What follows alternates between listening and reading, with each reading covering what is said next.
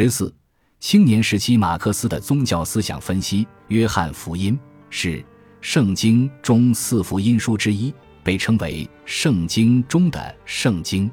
不仅在西方宗教史上占有非常重要的地位，而且在西方哲学史上也占有非常重要的地位。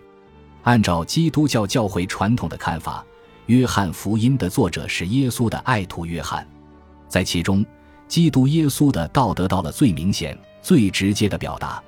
在这本书中，有关耶稣的事迹被略去很多，作者的目的很明确，就是要使人相信耶稣是基督。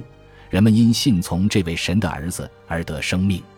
约翰福音从十三章到十七章是基督耶稣临受难前的一篇很长的教导。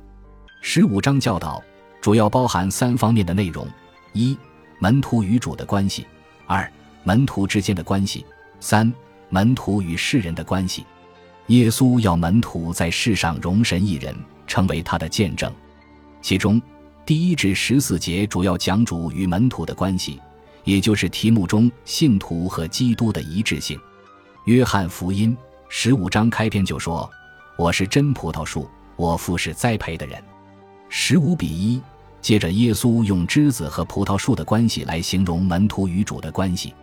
他说：“你们要常在我里面，我也常在你们里面。”十五比四。我是葡萄树，你们是枝子，常在我里面的。我也常在他里面，这人就多结果子，因为离了我，你们就不能做什么。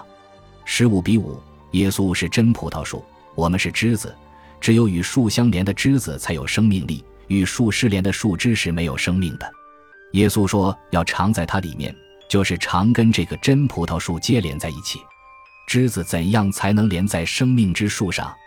要常在主里面，常在主里面。就是常在主的话里面，按照主的吩咐去行动。这里的话也有道的意思，也就是常在道里面与道相连、相融和于道。常在主里面和于道，就是常在他的爱里，跟耶稣的爱连在一起。常在主的爱里面与主的爱相连，人就分有了道，有了爱的本性。对着圣经的心中之心，福音中的福音，神启示中的启示。中学时期的马克思是如何领受的？在耶稣离世升天前的谆谆教导中，马克思感悟到了要和基督一致，追求人的尊严和道德的高尚。